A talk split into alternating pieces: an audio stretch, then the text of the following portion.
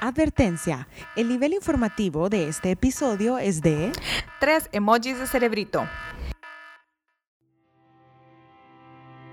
Hello everyone, soy Cicane. Hola, soy Gabugi. Bienvenidos a nuestra temporada número 2 de Voz de Dos.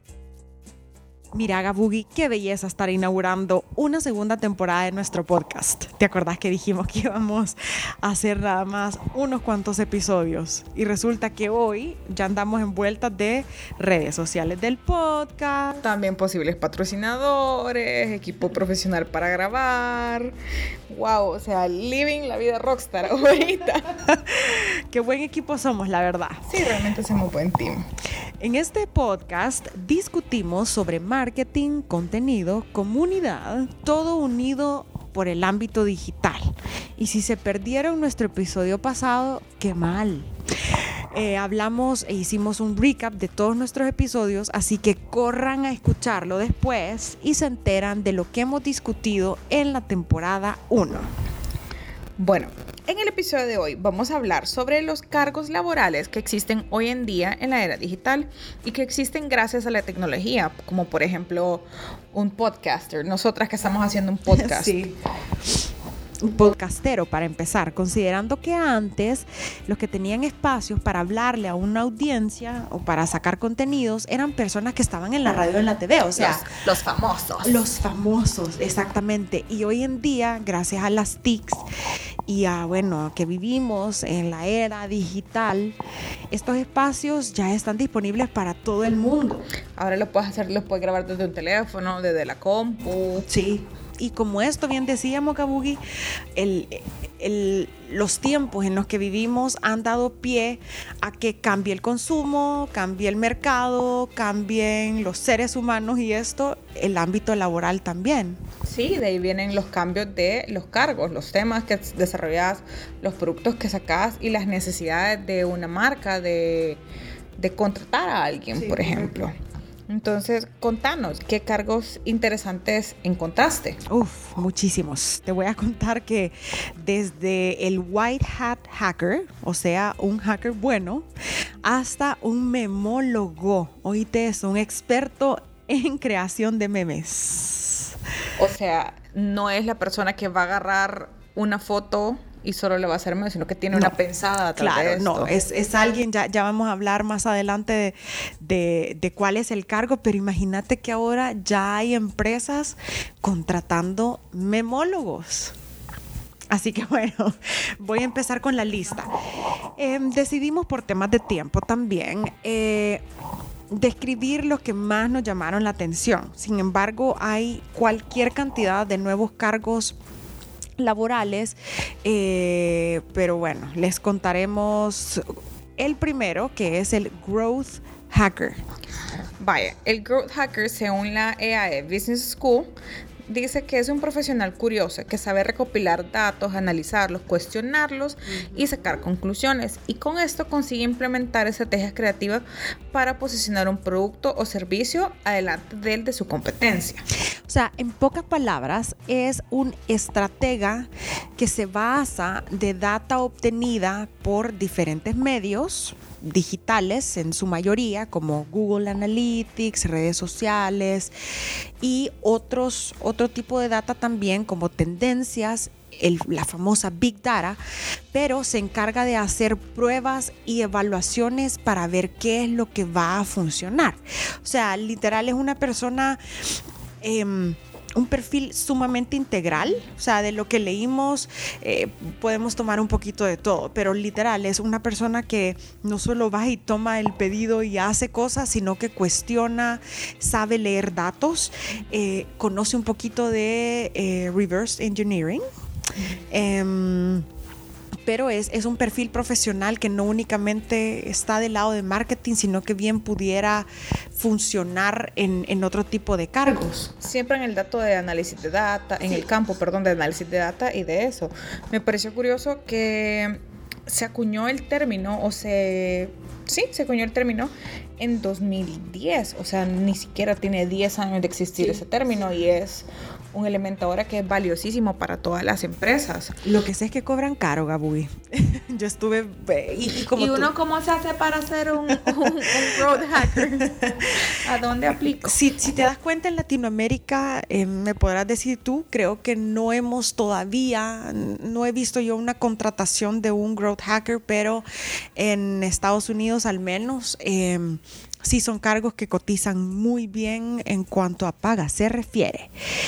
Em, pasamos al segundo cargo y es el de Cool Hunter, o sea, un cazador de tendencias. Un cazador de cosas cool. Exactamente, literal, la traducción literal. Eh, también se les conoce como trend spotters, eh, pronosticadores de tendencia. Y fíjate que el trabajo de estos profesionales tiene como responsabilidad eh, predecir sobre cambios o surgimiento referente a la cultura del consumismo o de las modas.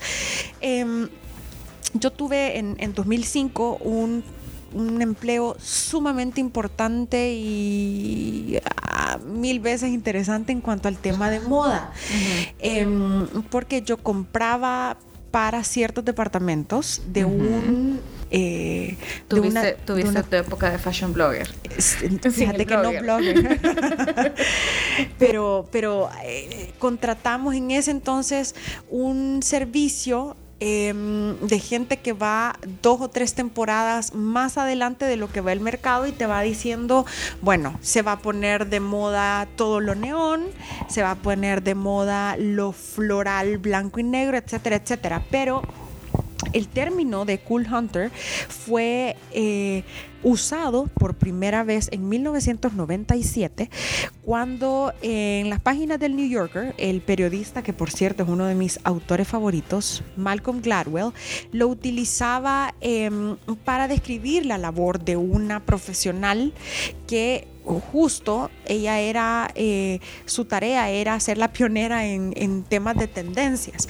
Entonces sí, al menos en El Salvador, sí he visto eh, varias empresas que están muy interesadas en tener a un profesional que se vaya adelantando eh, desde tema de contenido hasta tema de producto para ver la empresa en qué de estas olas de moda se puede subir y capitalizar. ¿verdad? Sí, porque al final del día ese no es un tema solo de producto o solo de ropa o o, claro, no. de un sector en específico, sino que de diferentes maneras, diferentes marcas, diferentes sectores pueden aprovechar Hasta tener un perfil, sobre todo política, cuando, ya cuando entras épocas de elecciones, em, de aprovechar un perfil como este.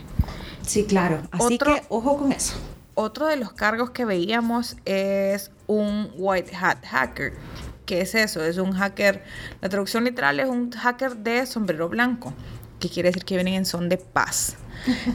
Nosotros tenemos la impresión que un hacker es el que te crashea la compu, el que te secuestra la información, el conocido pirata informático. Sí.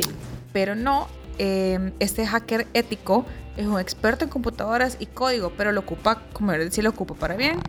Entonces, vos sabías que este perfil es un perfil súper cotizado por diferentes yo empresas. A alguien, yo Conoces a, White a alguien, pero no puedo develar su identidad, obviamente. Como un superhéroe.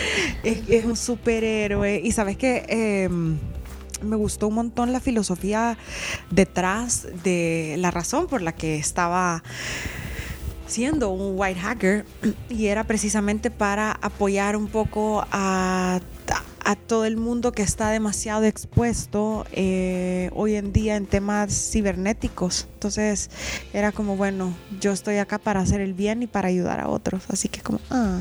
Fíjate que no encontré, no encontré una fecha exacta para ese término, pero la definición de hacker ético, o sea, no white hat hacker, sino que un hacker ético, anda rondando en el 95. Entonces tampoco es tan, tan moderna, pero sí sí creo que ha tomado fuerza en los últimos, en los últimos años.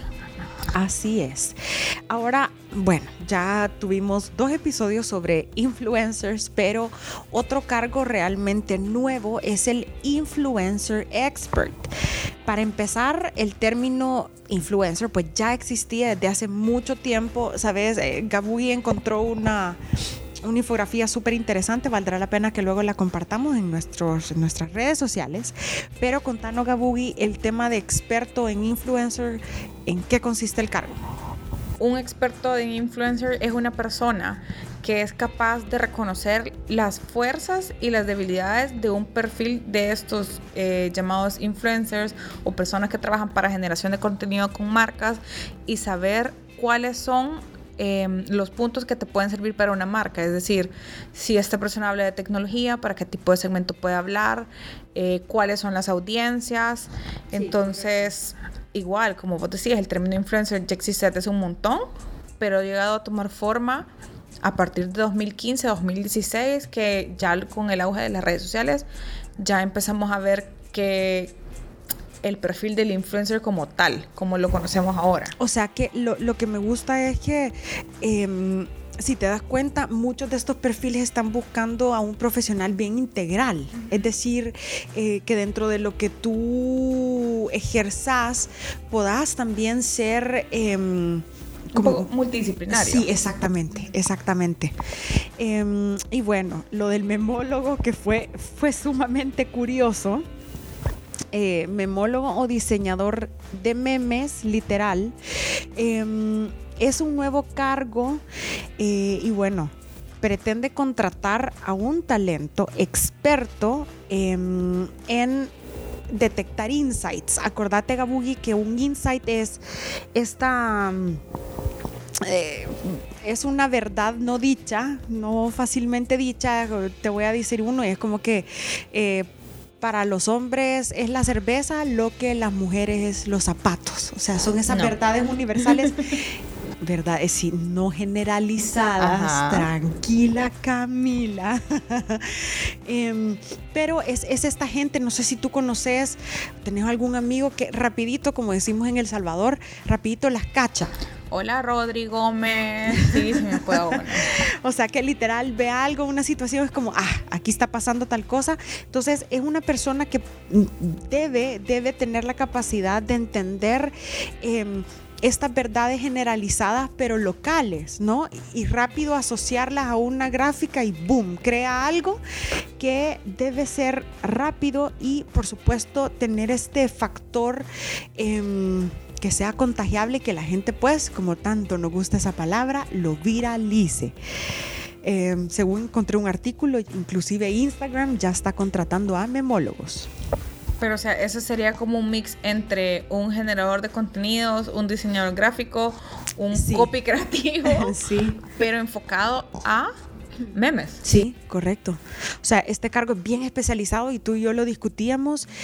A mí, a mí, por ejemplo, una de mis pasiones es la, creación de contenido en todo tipo de formato y canal, pero yo no me consideraría una memóloga porque no, eso de ir cachando insights no es tan fácil, no es tan fácil. ¿Cuál es el último meme que te acordás haber visto?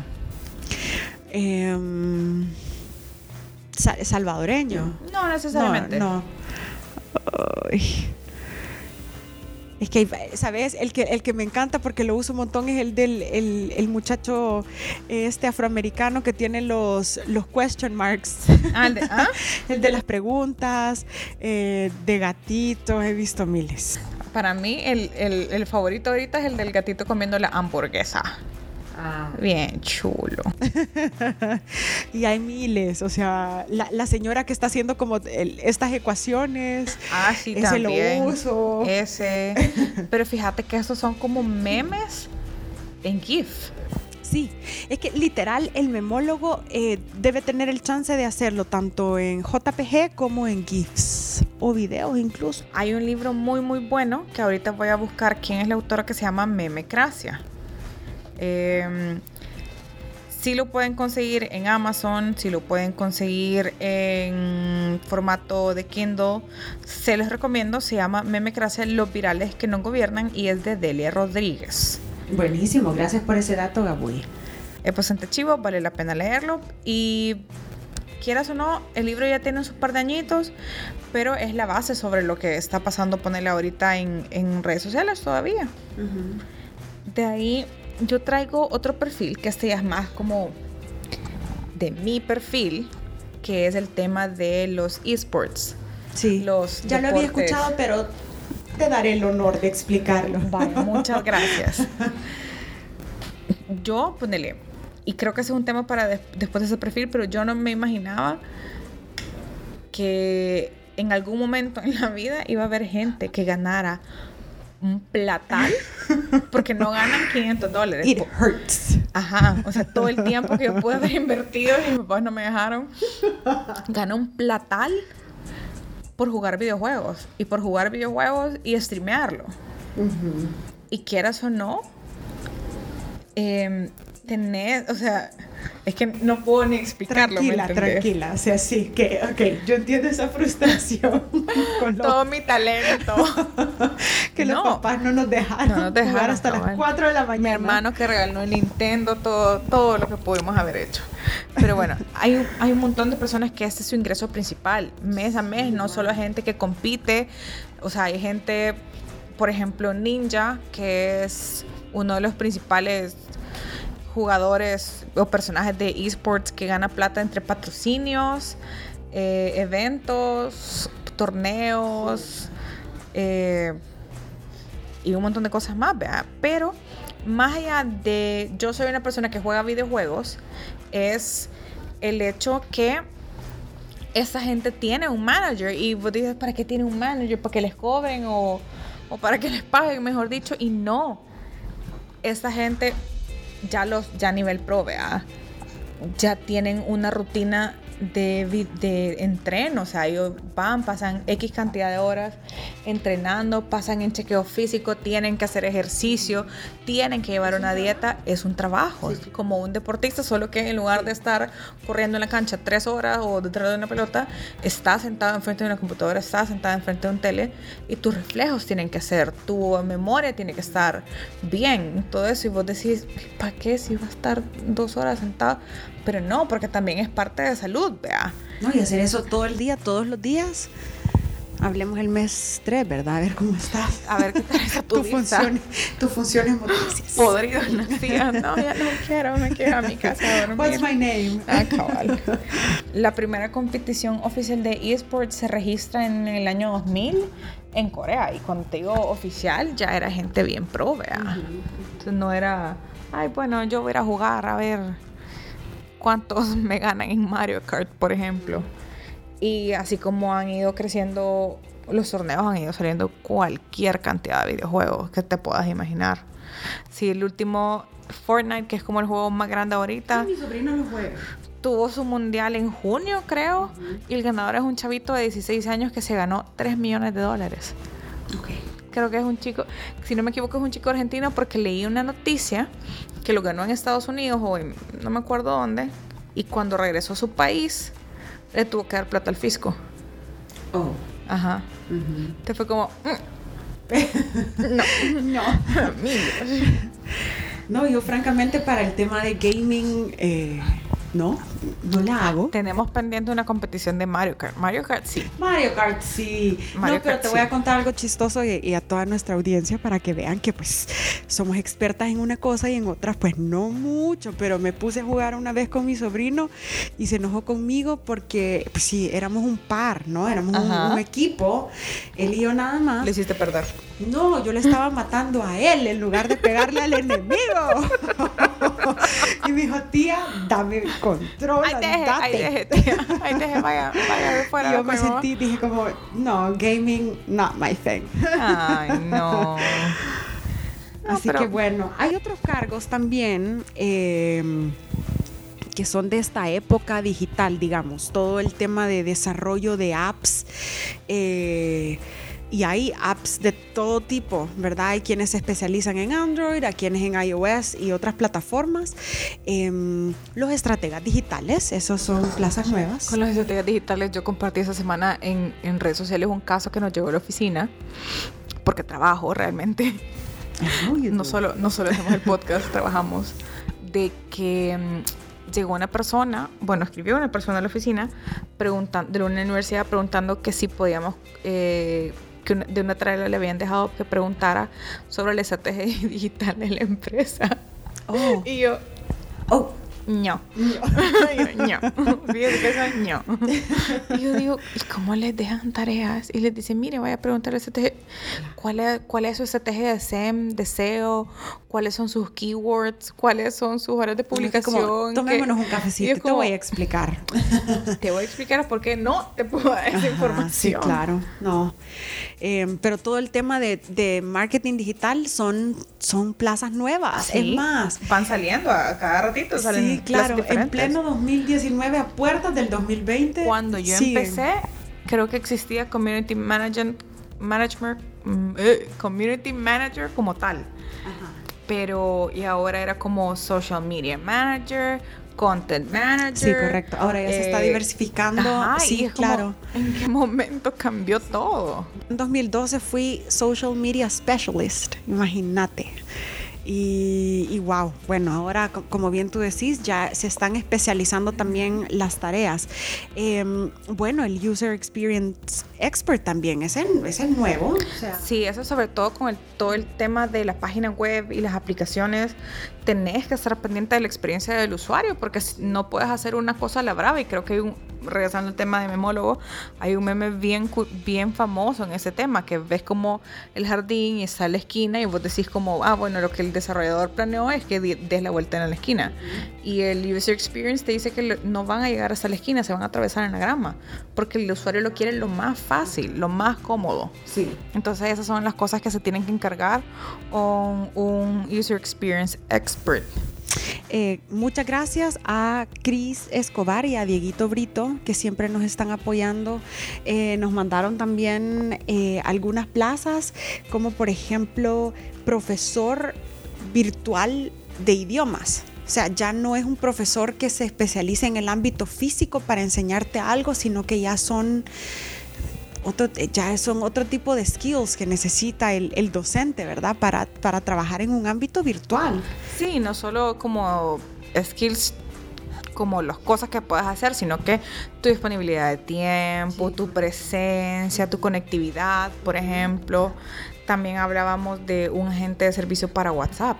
Ah, sí. Que ya no es como, no es solo el call center y hola, buenos días, ¿en qué le puedo ayudar? No sé qué, sino que.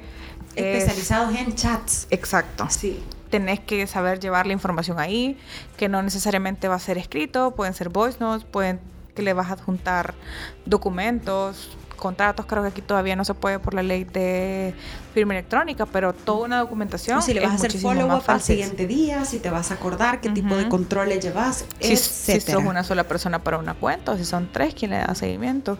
Entonces sí son perfiles más, más especializados, más modernos, más de el siglo XXI para hacer el cliché. ¿En qué épocas estamos viviendo, verdad? Y todo lo que viene, Gabugi. Hmm.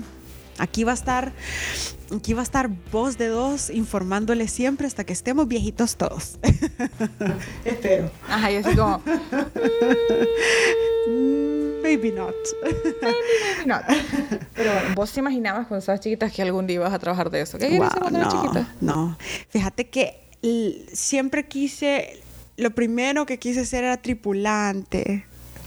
Ajá, y mi papá como, no. Yo después yo, sí. pero ya ves, siempre hago temas de viaje, pero lo del, ámbito de comunicación, sí, eso siempre lo llevé en mi ADN, eh, con eso nací, con eso moriré. Sin embargo, como, como bien lo decíamos, y para todos los profesionales que nos están escuchando, ya sean en cargos eh, o del lado de las empresas, sí notamos que el ámbito laboral requiere a profesionales integrales. Los invitamos a que revisen cómo están sus perfiles, es decir, su habilidad y todo el tema de análisis de datos, eh, de cuestionamiento de... Eh, de propuestas que le llegan, eh, el tema de idiomas, eso es sumamente importante hoy en día. Creo que el inglés ya todo el mundo lo está tomando por, por, ya lo están tomando por sentado que la persona habla inglés, así que buscar un tercer idioma, inviertan en aprender un tercer o cuarto idioma. Y, Em, perdón, cuando te refieres a idioma, no necesariamente como lenguaje hablado, o sea, puede ¿no? ser le- lenguaje de programación. Absolutamente, sí. ¿Cómo te sí. sirve eso?